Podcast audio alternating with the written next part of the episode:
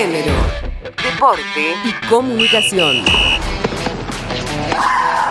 En la cancha nos van a ver por un volei femenino profesional. Se presentó en la Cámara de Diputados de la provincia de Buenos Aires el primer colectivo de jugadoras de volei bajo el nombre Doble Cambio, que reúne a mujeres de todo el país y promueve la profesionalización de la disciplina. Estuvieron presentes Agustina Boyesuk, Florencia Corradini, Rocío Larrechea y Natalia Espinosa, ex jugadora de gimnasia, Banco Nación y Boca, comparte más detalles. El martes pasado hicimos la presentación en la Cámara de Diputados de la Ciudad de La Plata del colectivo que nos va a representar y que nos representa a las mujeres que jugamos y que juegan en la actualidad al vóley. El colectivo se llama Doble Cambio y el nombre surgió de pensar acciones que sucedan en la cancha de vóley en la que involucre a más de una jugadora. El doble cambio es una terminología utilizada en la jerga del vóley que hace referencia a la salida de dos jugadoras y el ingreso de otras dos en su reemplazo. Metafóricamente nosotros lo utilizamos con el pensamiento de que las dos jugadoras que salen son la desigualdad y todas aquellas cosas que estuvimos naturalizando a lo largo del tiempo y aquellas que entran somos nosotras, mujeres unidas, con la convicción de que un cambio es posible, de mejorar las condiciones en las que se encuentra el vóley en la actualidad. Todos aquellos que se quieran comunicar o acercarse a nosotros por alguna duda para colaborar, están más que invitados, lo pueden hacer mediante mensaje directo a mis cuentas personales de Instagram o de Twitter. En Instagram estoy como Nati con ilatina-espi, en Twitter como Nati Espinosa-08. Handball femenino, Sid Moreno se quedó con el Super 4. En una final vibrante, las jugadoras del oeste ganaron por penales a Lanús y se coronaron campeonas del torneo disputado en el Estadio de Ferro. River venció al local y se subió al tercer escalón del podio. Ahora que sí nos ven, tras el reclamo planteado desde 2015 por un colectivo de mujeres de Boca, el Club se sustituyó la categoría Damas por el de Socias Activas en un plano de igualdad de género, siendo la primera institución afiliada a AFA en crear dicho espacio. El metegol de la equidad, en el mes de la mujer, la Real Federación Española de Fútbol creó el primer metegol de la selección femenina con el fin de ejemplificar la fuerza, el empoderamiento y la lucha por la igualdad de las mujeres a través del deporte. Se suspenden competencias en el tenis femenino, las finales de Fed Cup de Budapest y los playoffs de Fed Cup,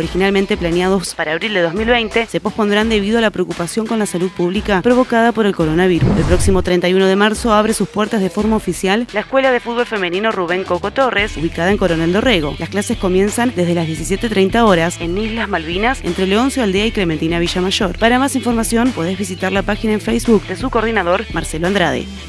Informó Yamila Castillo Martínez.